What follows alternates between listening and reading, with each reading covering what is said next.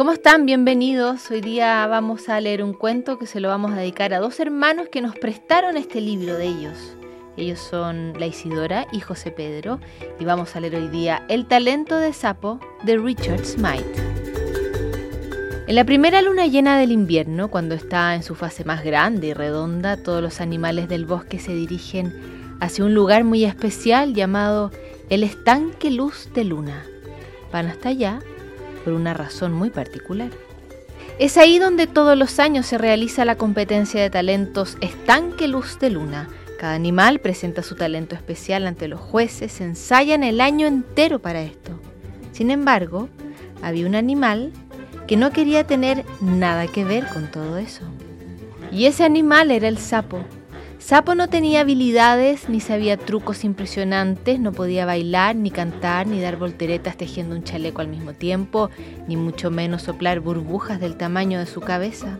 Así que se escondió en el rincón más solitario y secreto del estanque. Mejor me mantengo donde nadie me vea, suspiró Sapo.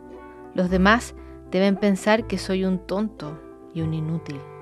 Finalmente se inició la competencia. Sentado sobre un nenúfar sapo, observó a la fantástica compañía de ratones acróbatas comenzar su actuación. Saltaron, rebotaron, giraron y se sacudieron. Ojalá pudiera bailar tan bien como los ratones, deseó Sapo, pero mis piernas y brazos son muy largos y muy torpes.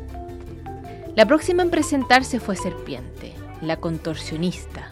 Ella podía doblar y torcer su cuerpo de maneras tan divertidas que hacía a todo el mundo reír. Se enrolló, giró, encorvó y anudó a lo largo de todo el estanque congelado.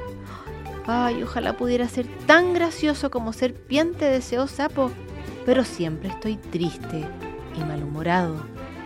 Después de serpiente le tocó a Pato probar suerte. Pato y sus talentosos patitos trabajaban en equipo y de inmediato tuvieron a todo el público en suspenso. Un, dos, tres y cuatro.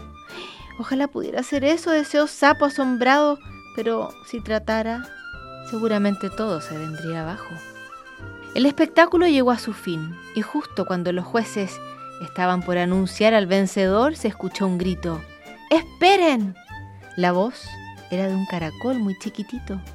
No todos han tenido su oportunidad. Todavía falta que Sapo entre en escena. Todos se dieron vuelta hacia Sapo. ¿Sí que vas a presentar algo, Sapo? preguntaron los jueces. ¿Cuál es tu talento?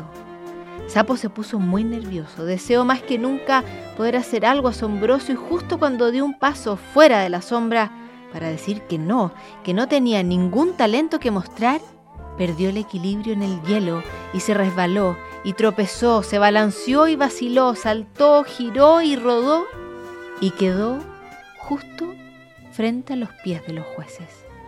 Sapo se sentía mareado y avergonzado, sin embargo, de pronto notó un ruido extraño. Los animales estaban aclamando y aplaudiendo por él. Nunca antes habíamos visto un sapo patinador en el hielo, dijo el oso. Sapo, tiene unos movimientos únicos y particulares, comentó el búho. Es fantástico, gritó el alce.